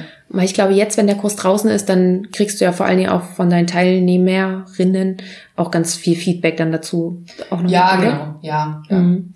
Und ähm, wie lange geht dieser Kurs? Ist der immer monatsweise angedacht? Der startet immer monatsweise, mhm. aber der geht an sich über sechs Wochen. Okay. Und es ist aber so, dass man drei Monate insgesamt Zugriff hat auf die ganzen Inhalte, so dass man jetzt, selbst wenn man es nicht so ähm, abarbeitet, wie ich das so vorgesehen habe, wie meine Idee davon ist, ähm, wenn da gerade was dazwischen ist, ein Urlaub und wo man sich nicht damit befassen will oder so, dann äh, kann man das auch noch in seinem eigenen Tempo dann ja. jederzeit nachholen. Okay, super. Okay. Dann ich werde auch ganz einfach alles zu dem Kurs in den Shownotes verlinken. Mhm, ja, und super. genau, wir können das jetzt auch schon mal sagen, der nächste Kurs startet am 1.9. Richtig, genau. genau. Von ja. daher, falls das jetzt für jemanden interessant klang und er das gerne mal austesten möchte, dann kann er da pünktlich zum 1.9. noch mit starten. Richtig dann würde ich gerne dieses Thema nochmal verlassen und eher noch mit darauf eingehen, was du denn noch so geplant hast. Du hast ja schon gesagt, man muss erstmal mit einem Thema anfangen. Das ist jetzt gerade das Stressmanagement bei dir. Welche Ideen hast du denn noch so im Kopf? Wo soll es denn mal noch hingehen? Ähm, also zwei Themen habe ich im Kopf. Das eine haben wir heute immer schon mal thematisiert. Das ist auf jeden Fall die Kommunikation, weil ich merke, das ist einfach, da geht irgendwie über mein Herz auf. Das ist so mein mein Thema. Also ich finde dieses ähm, Umgang mit Stress auch total gut und wichtig. Ich finde meistens diesen, diesen, dieses Wort Stressbewältigung klingt immer erstmal so platt und dann denkt ihr mir, ja, alles klar, ich soll dann irgendwie noch zwei Hobbys mehr machen oder so, aber so wie ich das verstehe mittlerweile auch und wie ich auch versucht habe, den Kurs aufzubauen, ist es auch, ist es eine super Grundlage, auch dann für Kommunikation, weil es da ganz viel drum geht, in der Art, wie ich das vermittel, dass man ähm, sich selbst besser kennenlernt, einen guten Kontakt zu sich aufbaut, seine eigenen Grenzen kennenlernt, schaut, wie ist mein Mindset, solche Sachen. Und diese Dinge unglaublich wichtig sind für Kommunikation, denn man hat sich selbst immer dabei, wenn man kommuniziert und was so die eigenen Einstellungen sind und die, die Haltungen, all das, wie man sich fühlt, wie man selber reagiert in Situationen, das bringt man ja immer mit rein in Kommunikation mhm. und deshalb muss man sich da auch so bewusst sein. Also da, da hat sich dann für mich im Nachhinein auch so der Kreis ganz gut geschlossen, was ich gar nicht so von vornherein geplant hatte, dass ich dachte, es ist eigentlich ziemlich gut, sowas erstmal so als Grundlage zu haben und dann die Kommunikation zu machen. In welcher Art und Weise ich den Kurs machen will, weiß ich noch nicht so richtig und auch ähm, noch nicht ganz sicher, mm, welche Richtung ich da so wählen will. Das mein, mit Richtung meine ich, wo ich mich nochmal weiterbilde. Es gibt ja auch ganz viele unterschiedliche Kommunikations, ähm, ähm, ja, Modelle? Modelle, ja, genau, oder, oder, oder Richtungen, die da gelehrt werden. Mhm. Und die sind sicherlich alle, haben alle was für sich. Da habe ich mich auch bisher noch zu nichts richtig, für keine Seite richtig entschieden. Aber will da aber unbedingt auch nochmal investieren in mich selbst, auch in meine eigene, in mein eigenes Wissen und auch Können. Ähm, genau, habe auch schon mal die Überlegung oder eigentlich auch den Wunsch, da vielleicht auch eine Kooperation zu machen mit jemandem, das nicht immer nur alleine zu machen. Gerade beim Thema Kommunikation finde ich das besonders reizvoll, nicht nur alleine einen Kurs zu geben, sondern eben zu zweit, wo auch gewisse Dinge gleich vielleicht besser dargestellt werden können, einfach klarer werden, so Dynamiken, die in Kommunikation stattfinden können. Und der Kurs wird dann wenn es wieder ein Kurs wird oder was auch immer das wird, aber in meiner Vorstellung ist es wieder ein Kurs, der aber auf jeden Fall viel mehr Offline-Anteile haben wird. Vielleicht auch wieder eine Mischung, das so stelle ich mir momentan vor. Hm, ein Online-Teil, wo man schon mal Grundlagen legt für sich selbst, wo man Dinge hat nochmal zum Reflektieren, nochmal Gedankenanstöße bekommt, aber auf jeden Fall natürlich auch den direkten Austausch. Ich glaube, das ist bei Kommunikation, also das macht sonst in meinen Augen nicht so viel Sinn. Man kann da sicherlich theoretisch viel über Kommunikation lernen, aber man muss es ausprobieren, man muss das wirklich ausleben, wirklich mal sprechen und auch darüber sprechen, was Herausforderungen sind. Vielleicht gar nicht unbedingt nur im Sinne von Rollenspielen, ähm, sondern auch äh, um einfach darüber zu sprechen mit Menschen. Und das geht in dem Online-Kontext ja nicht immer ganz ja. so gut. Und auch gerade in Gruppen, weil da auch in Gruppen ja immer noch mal gleich eine Dynamik entsteht und genau. man da auch ganz viel schon lernen kann mhm. immer. Ja, genau. Okay. Ja, Kommunikation ist also so das eine Thema. Das andere Thema, ähm, in was ich mich gerade so ein bisschen einlese, was mich auch immer noch sehr, sehr reizt, beziehungsweise was ich sehr mh, hm, wichtig finde und auch relativ vernachlässigt so im Studium oder generell, ist so Thema Tod und Sterben, ähm, was uns Ärzte ja eigentlich auch, je nachdem in welcher Fachrichtung man so tätig ist, aber immer wieder oder in manchen Fachrichtungen sogar sehr häufig auch begegnet und was ähm, letztendlich ja gar nicht nur für uns Ärzte wichtig ist, sondern für jeden Menschen, weil das ist ein Thema, was jeden betrifft, was uns jeden Einzelnen betrifft, für einen selber, für Menschen, die einem nahestehen. Und ähm, ja, ich da einfach auch darauf gekommen bin, auf, aus meiner eigenen Erfahrung, weil ich gemerkt habe, ja, da, ähm, da kommen viele Sachen hoch, da werden viele Sachen getriggert, wenn man eben gerade aus meiner Klinikerfahrung in der Zeit, das waren jetzt selten natürlich unerwartete Todesfälle, das war dann eher, dass man es vielleicht schon absehen konnte bei den Patientenfällen da, aber trotzdem ich gemerkt habe, dass das, das holt irgendwie einiges hoch. Und ähm, auch ich erinnere mich sehr sehr gut an den ersten ähm, verstorbenen Patienten, den ich auch eine Weile mit betreut hatte. Und dann hatte mich eine erfahrene Fachärztin schon damals mit dazugeholt zur, ähm, als er gestorben war, zur Totenschau. Und dann ich weiß es noch sehr genau, es hat mich sehr, sehr betroffen gemacht in dem Moment. Es war ein, ich hatte, es war ein sehr netter Patient irgendwie. Ich hatte so einen guten Draht mit ihm, hatte ihn dann schon die letzten zwei Wochen nicht mehr betreut, hatte also nicht mehr so viel Kontakt und trotzdem hatte ich ihn noch so, wie er lebendig war, eben vor Augen und dann, dann lag er eben da. Und die hat das ganz, ganz nett gemacht mit mir, hat mir das gezeigt, was man da alles machen muss, wie sie das halt macht, was für sie so wichtig ist, auch so an dem Ritual. Und trotzdem habe ich, glaube ich, so diese, diese dieses Mitfühlen oder diese Traurigkeit oder auch diesen, weiß nicht, dieses Erleben von diesem verstorbenen Menschen, der jetzt da eben liegt, äh, weiß nicht, ich glaube nicht so richtig gut dann für mich verarbeitet. Es war okay alles, es war jetzt auch kein dramatisches Erlebnis, aber ja, ich glaube, die Male danach, wenn ich, wenn solche Situationen waren und ich dazugerufen wurde, dann die Leute, die Patienten verstorben waren, war das immer mehr so ein, ja, ist mir immer irgendwie unangenehm, mache ich nicht so gerne, muss halt gemacht werden und dann irgendwie schnell wieder raus. So.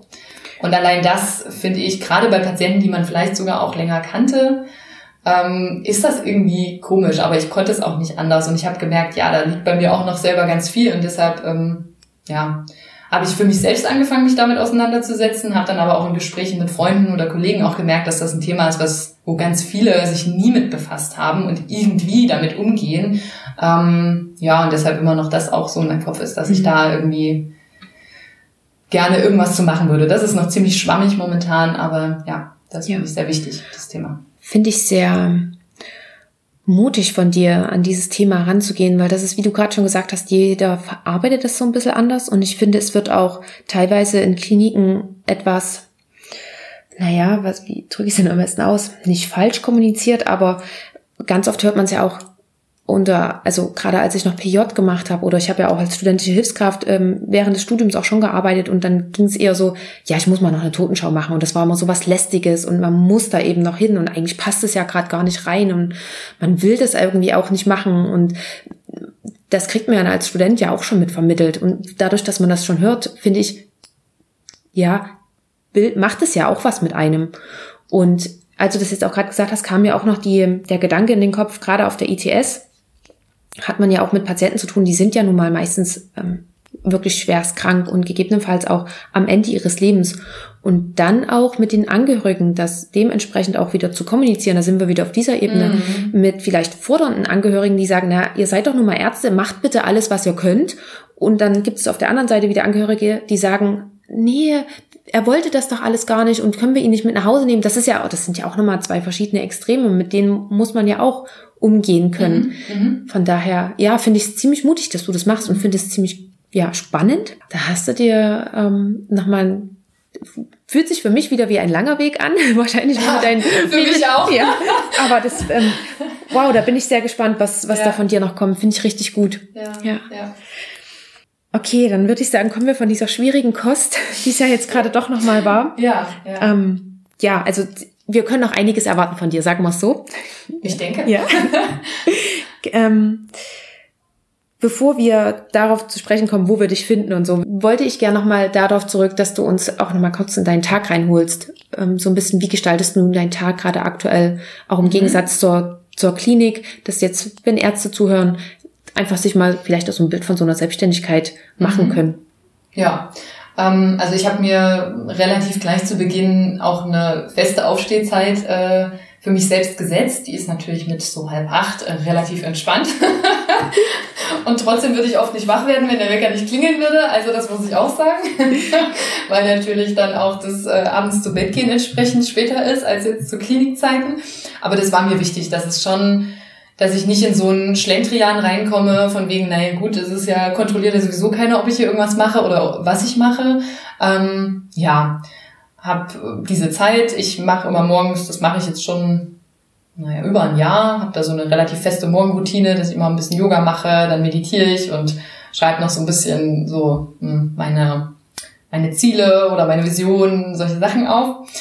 Ähm, ja, und danach starte ich dann in meinen Tag und habe ja vorhin schon kurz erwähnt, dass ich ähm, dann jetzt mittlerweile das so mache, dass ich mir immer die Woche, entweder Sonntag oder Montag, dann mir einen Plan mache, welche Dinge will ich machen, ähm, was vielleicht sind auch noch Zusatzoptionen und mir da schon so eine grobe Richtung vorgebe für die Tage, was ich wann mache.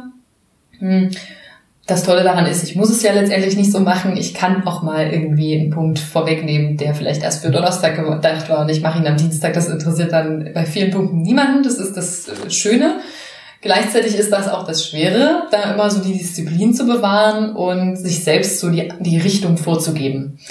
Ähm, ja, aber so ist das. Dann habe ich meine Punkte, arbeite die ab ähm, mache dann irgendwann eine schöne Mittagspause, koche mir irgendwas, wenn ich hier zu Hause bin, ähm, gehe auch ähm, immer dann noch mal ein bisschen raus und ja, danach mache ich vielleicht auch noch mal ein, zwei Stunden was und dann ist gut. Also das ist immer so mein sechs Stunden Arbeiten ungefähr am Tag ist, ist so der, der Umfang. Okay. So habe ich das für mich äh, gestaltet und auch ganz bewusst so gewählt, weil ich mir gedacht habe, wenn ich eine Selbstständigkeit haben will, dann will ich die auch so, wie es sich richtig gut anfühlen würde für mich. Und da würde das bedeuten, nicht acht oder zehn Stunden am Tag zu arbeiten, sondern vielleicht am Ende des Tages noch ein bisschen Zeit zu haben, um irgendeinem Hobby nachzugehen oder einfach ein bisschen mehr Zeit mit einer Freundin oder wem auch immer zu verbringen. Ja. Das hätte ich jetzt gerade gar nicht erwartet. ich habe gerade so ein bisschen an selbst und ständig gedacht und dachte, du sitzt dann eben auch bis abends. Aber ja, finde ich, finde ich gut, dass du dir das von Anfang an so gesagt hast und äh, mhm. das vor allen Dingen auch durchziehst. Das ist ja dann auch nochmal das, das Schwere, finde ich, um dann nicht irgendwie in ja, dann sitzt man eben doch mal bis abends um zehn, weil das noch fertig werden muss. Oder, ja. ja, natürlich passiert das bestimmt auch, aber. Absolut. Also es gibt natürlich einzelne Phasen oder wenn mal was, wenn mal was fertig werden muss, wie du gerade sagtest, dann ist das so. Und dann macht man das ja auch gerne. Dann ist, also bin ich in dem Flow drinne und dann ist, dann, dann bleibe ich da dran. Das ist gar nicht die Frage, aber so vom Prinzip her kam ich so auch immer ziemlich gut habe ich gut das erledigen können, was ich wollte. Mhm. Ja, sechs Stunden Tage finde ich auch richtig klasse eigentlich. Eine gute Lösung. Mm, und du hast es gerade angesprochen, deine Vision. Was, hast du eine Vision mit Madeka? Ähm, ja, auf jeden Fall. Äh, aber auch die verändert sich immer mal wieder. Aber mh, mm, meine Hauptvision ist, glaube ich, dass, dass ähm, wir Ärzte diese Frage, die du am Anfang gestellt hast, die vielleicht auch ein bisschen ähm, provokant war, ja, brauchen wir denn das überhaupt? Weiterbildung, die nicht fachlicher Natur ist, dass wir uns irgendwann diese Frage gar nicht mehr stellen, sondern dass das ganz, dass die Antwort darauf ganz klar ist und dass diese persönliche Arbeit mit einem selbst oder auch Arbeit im Team ähm, zu diesen Themen, über die wir jetzt so gesprochen haben, dass das ganz natürlich noch ein größerer Teil vielleicht sogar im Studium schon wird oder auch später im Berufsalltag einen, einen größeren Stellenwert hat. Ja. Und das mh, hm, ja, für uns selber, aber vor allem natürlich auch für die Patienten. Also mhm. das ist, das ist da irgendwie für mich so 50-50. Ich glaube, wenn wir das nicht mit uns selber machen, dann können wir es auch nicht an Patienten weitergeben. Das ist so deshalb die Grundlage absolut, dass man äh, da für sich selbst ganz klar ist, einen guten Puffer immer hat und, und gute Strukturen. Äh, nur dann kann man auch für die Patienten was geben. Sonst mhm. funktioniert's auf einer oberflächlichen Ebene, wo man Patient auf, äh, wo man ein Medikament auf den Zettel schreibt, dahinter ein Kürzel macht und dann wird das irgendwie gegeben an den Patienten. Aber das ist nicht Medizin, so wie ich sie mir vorstellen würde. Ja. ja. Genau. Nur wenn das eigene Glas voll ist, kann man eben davon auch was abgeben. Und mhm. wenn es leer ist, dann, dann ist auch das eigene Glas eben leer. Und ja. ja. Ähm, wir haben vorhin ganz viel über das Thema Stressmanagement gesprochen. Bevor wir jetzt zum Ende gehen, möchte ich dich gerne fragen, ob du vielleicht drei Tipps mit uns teilen könntest. Für alle, die jetzt zuhören, die sich denken, ja, schön und gut, Online-Kurs, aber hast du denn vielleicht noch irgendwie so ein, zwei Tipps, die ich akut umsetzen kann, wenn ich mich zum einen gestresst fühle oder wenn ich merke, zum Beispiel, ich habe mit Ängsten zu tun? Mhm. Kannst du uns da was mitgeben? Ja, absolut. Ich weiß nicht, ob ich jetzt direkt auf die drei Sachen, aber ja, absolut. Kann gleich so viele Sachen. Aber ja, zu viel ist ja auch immer nicht gut so auf einmal. Also, ähm, was was akut in einer Akutsituation gut funktioniert, ist Atmen. Also das ist ja super simpel, aber das funktioniert tatsächlich richtig gut, dass man sehr bewusst atmet. Ne? Weil ganz oft ist es so, habe ich auch immer wieder bei mir beobachtet, wenn man, wenn ich aufgeregt war, wenn irgendwie ein schwieriger Fall war, ein Patient ist irgendwie schlecht geworden und ich habe mich schon so am Rande des, okay, ich bin jetzt überfordert gefühlt und aber noch lange nicht an dem Punkt, wie ich rufe jetzt einen Oberarzt aus dem Hintergrund an. so diese Phase dazwischen habe ich immer gemerkt, wie ich unglaublich oberflächlich geatmet habe, schnell, vor allem im Nachhinein ne, kann man das dann immer so. In dem Moment fällt es einem ja oft erstmal gar nicht auf.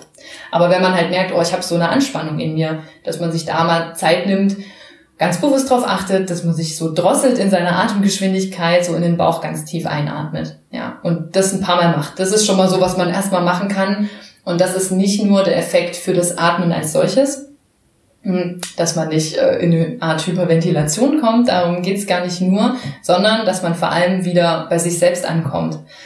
Weil, wenn man sich darauf konzentriert, ganz tief einzuatmen und so auch in den Bauch einzuatmen, wenn man, dann konzentriert man sich auf seinen Körper, auf den Bauch, wie der jetzt eben ganz groß wird durch das Einatmen, sich dann wieder, wieder flacher wird beim Ausatmen und dann mh, hm, mehr Kontakt so zu dem jetzigen Moment wirklich hat. Denn der Stress entsteht ja eigentlich fast immer dadurch, dass man aus dem Moment so rausgeht und in sein ähm, Horrorszenarien gedanklich schon drin ist, indem man denkt, oh Gott, wenn jetzt das passiert, wenn jetzt das passiert, wenn jetzt das passiert und damit völlig aus dem Moment rausgeht. Man ist dann nicht mehr wirklich, vielleicht manchmal sogar gar nicht mehr beim Patienten, bei dem, was gerade bei dem Patienten wirklich ist, jetzt in so einer Situation, die ich beschrieben hatte, und auch nicht mehr bei sich selbst. Ja, man denkt, oh, wenn ich das jetzt nicht kann, dann ist das, dann ist das. So. Und das ist ein guter, kann man dann auch nochmal, wenn man das so bewusst weiß, auch versuchen, damit nochmal ein bisschen zu verbinden. Was hilft, manchmal, auch das muss man ein bisschen trainieren, damit das auch greift so. Ne? Das kann jetzt beim ersten Mal anwenden vielleicht noch nicht so den wahnsinnigen Effekt bringen. Aber ist, wenn man mit dieser Atmung noch irgendein gutes, irgendein gutes Wort oder so, ein, so eine gute positive Affirmation, irgendwie irgendein Satz, der einen bestärkt, so wie ich schaffe das oder ich bewahre auf jeden Fall Ruhe oder ich kann mir Hilfe holen oder irgendwie sowas, dass man sich einen Satz für sich holt, überlegt, den man dann immer wieder denkt ähm, in dieser Situation zusammen mit dem Einatmen, ähm, der einem wirklich jetzt so ein gutes Gefühl vermittelt. Das ist für jeden sicherlich was anderes. Da muss jeder ein bisschen gucken, was ist, ein, was ist da eine Vorstellung, die mir wirklich so ein bisschen Ruhe bringt und das dann so ein bisschen verbinden. Also das ist eine Option. Darf ich da ganz kurz einhaken? Ja. Ähm, wie komme ich denn aber? Hast du vielleicht noch einen Tipp, um dahin zu kommen? Weil ich kann das alles gut nachvollziehen, aber manchmal, gerade wie du es beschrieben hast, ist man in diesen Gedankenstrudel schon drin und da kommt ja nicht auf einmal so ein Strudel, der sagt, atmen. Mhm, mhm. Richtig. Also, es muss ja noch der Gedanke kommen, jetzt atmen ja. und dann kann man ja diesen Schritt vielleicht zurückgehen und ähm, eben atmen. Mhm. Hast du da noch nie irgendwie einen guten Punkt zu sagen, das könnte man machen, um eben aus diesem Gedankenkarussell rauszukommen? Sehr gute Frage. Ich denke, das Beste dafür ist, das ist zumindest aus meiner eigenen Erfahrung, kann ich das so sagen, dieses tiefe und bewusste Atmen immer wieder über den Tag einzubinden. Und lass es nur für drei Atemzüge sein. Das bringt schon was. Auch wenn man nicht in einer besonders stressigen Situation ist. Weil dann ist das quasi so was Antrainiertes, was man auch viel leichter in einer Stresssituation abrufen kann. Wenn man das nie gemacht hat, dann natürlich in der höchsten Herausforderungssituation, wie du gerade schon sagtest, das kommt dann meistens nicht. Das kommt einem halt nicht in den Sinn. Aber hat man es schon immer trainiert, wird es erstens, wenn man da wirklich dran bleibt, irgendwann sowieso normaler, dass man wirklich darauf achtet, dass man tief ein- und ausatmet und dass man nicht so oberflächlich atmet. Und zweitens, man kann es einfach besser, ja, es ist eine Option mehr im Kopf. Es ist eine Option dieses, okay, jetzt nehme ich mir kurz die drei Atemzüge, die habe ich auf jeden Fall, weil das dauert vielleicht 15 Sekunden oder 20 Sekunden, ja, wenn man sie jetzt nicht ultra tief macht, aber in Stressphase geht das meistens nicht. Ähm, Genau, das ist ja nicht so lange. Das kommt einem zwar manchmal extrem lang vor, aber auch 20 Sekunden ist jetzt, wenn es nicht eine absolute Notfallsituation ist, hat man immer eigentlich. Ja, also. Ich glaube, das ist auch nochmal so ein Schritt, äh, den man sich bewusst machen muss, dass man diese Zeit hat, gerade auch ja. diese 20 Sekunden. Die kommen einem, wie du es gerade schon gesagt hast, immer länger vor, aber sich auch einfach bewusst zu machen, ich habe die Zeit, um jetzt 15 Sekunden zum Atmen zu nehmen. Mhm in diesem 15, außer es ist eine akute Notfallsituation. Genau. genau. Ja, und ja. dann denke ich in 15 Sekunden nochmal neu darüber mhm. nach. Genau, ja. ja. Also das ist so eine Sache. Mhm. Eine andere Sache ist, dass man das äh, für mich immer so das Thema Mindset, so das Gedankengut, was man hat, ähm, jetzt einen sehr, sehr großen Stellenwert für mich selbst bekommen hat, so in meinem eigenen Leben einfach auch, weil ich mich natürlich, wenn ich mich mit diesen Themen befasse, auch immer das alles mit mir selbst auch ähm, durchgehe und, und, und, und ähm, erarbeite irgendwie. Ich glaube, das passiert immer ganz automatisch.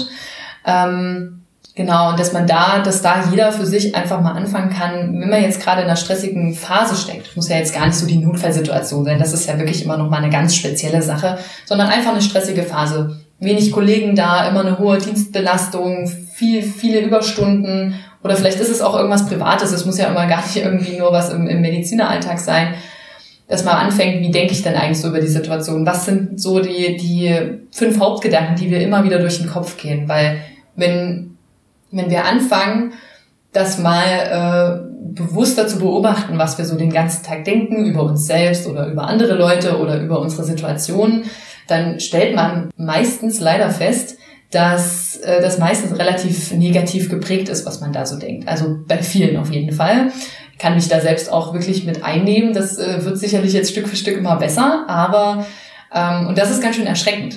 Und das ist vor allem deshalb erschreckend, weil das so unbewusst in uns vorgeht, dass wir das ja gar nicht mehr bewusst so denken. Wir wählen das in dem Moment nicht jeden, jedes Mal neu aus, okay, das will ich jetzt denken, sondern es ist so diese, diese unterschwellige weiß ich nicht, der unterschwellige Platten, Platte, Platte mit Sprung geworden irgendwie, die immer wieder alles wiederholt, ähm, dass das aber das ist, was vorherrschend ist und was uns auch mh, größtenteils beeinflusst oder das ausmacht, wie wir Situationen wahrnehmen und wie wir selbst da drin stecken. Und dass man da anfängt, mal zu überlegen, was denke ich denn eigentlich gerade? Und das, das finde ich immer ganz gut, wirklich diese Sachen mal aufschreiben, diese Gedanken, die einem kommen, wenn man jetzt gerade eine stressige Phase hat, im, weiß nicht, im Studium zum Beispiel in der Lernphase oder Prüfungsphase, dass man jeden Tag immer wieder nur denkt, ja, oh, ich, ich habe so Angst, dass ich die Prüfung nicht bestehe oder das ist viel zu viel, ich kann das alles niemals lernen oder vielleicht habe ich dann wieder ein Blackout in der Prüfung. Wenn man solche Gedanken vor allem hat, ist das natürlich nicht besonders positiv geprägt und jeder einzelne Satz wird einem wieder Stress verursachen. Man kann die theoretisch auch einfach ganz andere Sachen denken. Das geht natürlich in der Praxis nicht so von heute auf morgen, dass man sich dann einfach entscheidet, ja, das denke ich jetzt nicht mehr. Das muss jeden Tag wieder neu trainiert werden. Aber es ist auf jeden Fall möglich. Und indem man sich allein schon mal bewusst macht, ähm, hilft das schon mhm. ungemein. Dass ja. man mal sieht, okay, so und so denke ich, dass, ähm, ja, und das verursacht unterschwellig einen unglaublichen Stress.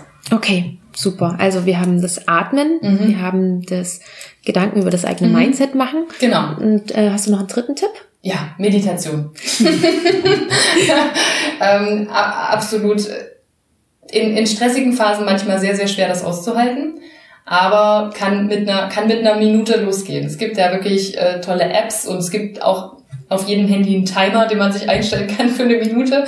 Ähm, äh, ja, das ist wirklich, wirklich, wirklich richtig gut, weil wir das alle irgendwie oder viele von uns verlernt haben, mal so still zu sein, mhm. still zu sitzen, still in Gedanken zu sein, einfach mal gar nichts zu tun. Ich nehme mich da selber mit ein. Also ich mache es zwar jetzt schon seit einer Weile regelmäßig und trotzdem ist es auch nicht so, dass mir das immer jeden Tag gleich gut gelingt oder dass, dass ich da auch, selbst wenn es mir mal von meinem Gefühl her gut gelingt, ist es nicht so, dass ich an gar nichts denke oder keinen Gedanken habe. Aber ähm, es hilft ungemein, das zu trainieren und mal so aus diesem ganzen Strudel des Tuns und Denkens rauszukommen. Ja. Und ja, auch wenn einem vielleicht eine Minute am Anfang oder zwei oder drei Minuten lächerlich vorkommen mögen, wenn man das regelmäßig macht, ist das was, was auf jeden Fall was verändern wird. Ja. Es geht ja an der Meditation auch nicht darum, nichts zu denken. Richtig. Ja. ja. Sondern eben die Gedanken eher etwas zu beobachten und dann ziehen zu lassen. Genau, ja, sehr gut beschrieben, ja. Mhm. ja. Also du hast jetzt gerade schon gesagt, gerade bei einer Meditation würdest du empfehlen, mal mit einem Timer zu starten, einfach mal eins bis fünf mhm. Minuten oder so. Hast du noch, weil du gerade auch Apps angesprochen hast, hast du eine App, mit der du immer meditierst? Nee, ich tatsächlich habe äh, keine Apps benutzt dafür. Ich kenne welche, aber ich habe sie selber nicht verwendet. Ich habe, ähm, was auch für Anfänger für mich auf jeden Fall am Anfang gut funktioniert, sind so geführte Meditationen. Da mhm. gibt's ja von verschiedensten Leuten da Sachen. Das ist für den Anfang für mich immer bisschen leichter gewesen als mich jetzt so. Die sind natürlich dann auch wiederum länger meistens. Die sind weniger so kurze Sachen, wobei man da auch einiges findet. Also ob es jetzt bei Spotify sei oder bei, bei YouTube ja. oder wo auch immer. Mm, und wie hast du jetzt deine Meditationspraxis für dich integriert? Morgens und abends oder wie, wie machst du es gerade bei dir? Mm, jetzt momentan mache ich es gerade so, dass ich immer eine relativ lange Meditation morgens mache. Was heißt relativ lang? Eine halbe Stunde. Oh, krass. Ja, ähm, genau, ich mache das momentan mit äh, so einer auch relativ, die ist zwar relativ offen auch, aber es ist eine geführte Meditation von Joe Dispenza, den ich extremst äh, verehre. Und ähm, genau, das mache ich momentan. Das ja, wenn ich wieder früher mal aufstehen muss, dann weiß ich auch noch nicht, ob ich das dann durchziehe oder ob ich das vielleicht ein bisschen kürzer mache. Und ja, ähm, wenn ich im Bett bin, dann ist es für mich meistens nicht mehr nochmal so eine klassische Meditation, sondern dann versuche ich meistens nochmal so eine kleine Dankbarkeitsübung zu machen über den Tag so ein bisschen, um da einfach das so relativ positiv abzuschließen, den Tag. Aber momentan meditiere ich da nicht nochmal. Mhm. Ich habe es zeitweise auch so gemacht, morgens und abends. Wenn ich dann so kürzere Einheiten gemacht habe, dann habe ich mich abends auch nochmal hingesetzt. Oder mm, so nach dem Arbeiten auch, wenn, wenn ich nach Hause kam oder so, um dann so in den anderen Teil des Tages zu starten. Das fand ich auch immer besonders gut und irgendwie wohltuend. Mhm. Um da so einen bewussten Cut zu setzen. Ja. ja. Und abzuschließen ja. irgendwie auch, ja. Vielleicht jetzt auch können wir als vierten Tipp nochmal mit aufnehmen, so. Mhm. Um, um wirklich den, wie du es gerade schon gesagt hast, den Tag in der Klinik abzuschließen, mhm. um dann in den nächsten Abschnitt des Tages einzugehen. Mhm. Ja, absolut. Ja. ja, super. Ja, dann danke dir für diese Tipps und dann würde ich jetzt gerne zu meinen drei Abschlussfragen kommen. Und die erste wäre, ob du eine Buchempfehlung für uns hast. Ähm, ja, habe ich. Und zwar passt das sehr gut zu dem äh, Thema meines Online-Kurses, so, zum Thema Umgang mit Stress, Stressbewältigung. Und das Buch heißt Glücksfaktor Stress. Und peinlicherweise fällt mir gerade der Name der Autorin nicht ein, aber... Das finde ich ähm, raus. Genau, das findest du dann sicherlich genau. raus. den Link gibt's ja eh immer in den Show Notes. Genau. Ja. Super, danke dir. Ähm, die zweite Frage ist, wo siehst du uns Ärzte oder den Arztberuf in 10 bis 15 Jahren? Uh. Hm. Ich wünsche mir, dass die, ich, ja, ich wünsche mir, dass die ganzen technischen äh, Fortschritte, die ja jeden Tag kommt ja gefühlt irgendwas dazu, was es noch Neues gibt und was noch eingeführt wird. Gerade gestern hatte ich eine Unterhaltung mit einer ehemaligen Kollegin, die mir erzählt hat, was von einem System, so eine Art künstliche Intelligenzsystem, wo verschiedene Dinge eingespeist werden an, an Parametern, Blutwerten und irgendwelchen äh, ja, Untersuchungsbefunden und wo dann das System die Diagnose ausspuckt mit dem mit der dazugehörigen Leitlinie, mit dem aktuellsten Paper und solche Sachen, dass so in solche Dinge jetzt investiert wird und so. Ähm, da war ich auch ganz erstaunt, aber irgendwie ist es ja auch klar, dass sowas kommen wird, ja. Und auch dieses Zunehmen von irgendwelchen Operationsrobotern und solche Dinge. Ich wünsche mir, dass, dass uns diese ganzen technischen Errungenschaften tatsächlich irgendwann den Raum geben, dass wir als Ärzte wieder mehr mit den Patienten in den Austausch gehen können über das, was bei ihnen passiert mit ihrer Erkrankung, was passieren wird, wie sie wirklich wieder gesund werden können oder zumindest wie man eine gute Symptomkontrolle erreicht, je mhm. nach, je nach Situation. Ja. ja, dass uns das nicht nur noch mehr Arbeit macht, die ganzen neuen technischen Errungenschaften, sondern dass es uns Freiräume schafft. Ja, ja. Und dann, glaube ich, wird das auch immer mehr erwachen wieder so dieses Bewusstsein dafür, dass wir wirklich mit Menschen arbeiten. Weil ich glaube, dass das die meisten durch tief in sich eigentlich auch tragen und auch diesen Wunsch haben, da irgendwie mehr Nähe und so ehrlichen Austausch zu haben. Mhm. Mhm. Okay, super. Danke dir. Und gibt es denn einen Tipp, über den du dich damals zu Beginn des Studiums oder zu Beginn deiner Assistenzarztzeit, gibt es da einen Tipp, über den du dich gefreut hättest? Ja, und zwar, dass man ähm, mit sich selbst arbeiten muss und dass man äh, tatsächlich, weil ich mir jetzt im Nachhinein dachte, ich habe es mir einfach selbst ganz doll schwer gemacht, was ich vorhin irgendwann im Gespräch erwähnt hatte, dass ich einfach selbst von mir nicht so viel gehalten habe, immer sehr, sehr, sehr kritisch war. Ein bisschen kritisch mit sich selbst zu sein, ist ja auch in Ordnung. Man muss auch Fehler mal einsehen, wenn man sie gemacht hat. Das, das steht auf einem anderen Blatt. Aber ähm, sich selber runterzumachen für Dinge, die man, die ganz klar sind, dass man sie als Anfänger noch nicht kann, ähm, macht einfach gar keinen Sinn. Das nimmt einem einfach nur den Wind aus den Segeln und zerstört einen selbst. Mhm. Und das wäre so aus meiner eigenen Geschichte so der, der Tipp, den ich jedem geben würde. Und dafür muss man sich halt ein bisschen mit sich auseinandersetzen. Ja weil das kann man sich letztendlich, letztendlich nur selbst geben. Dafür gibt es sicherlich auch gute Coaches oder, oder Gruppen, in denen man sich austauschen kann und helfen kann, aber letztendlich muss man die Arbeit ja mit sich selbst machen. Ja. ja. Super, danke dir.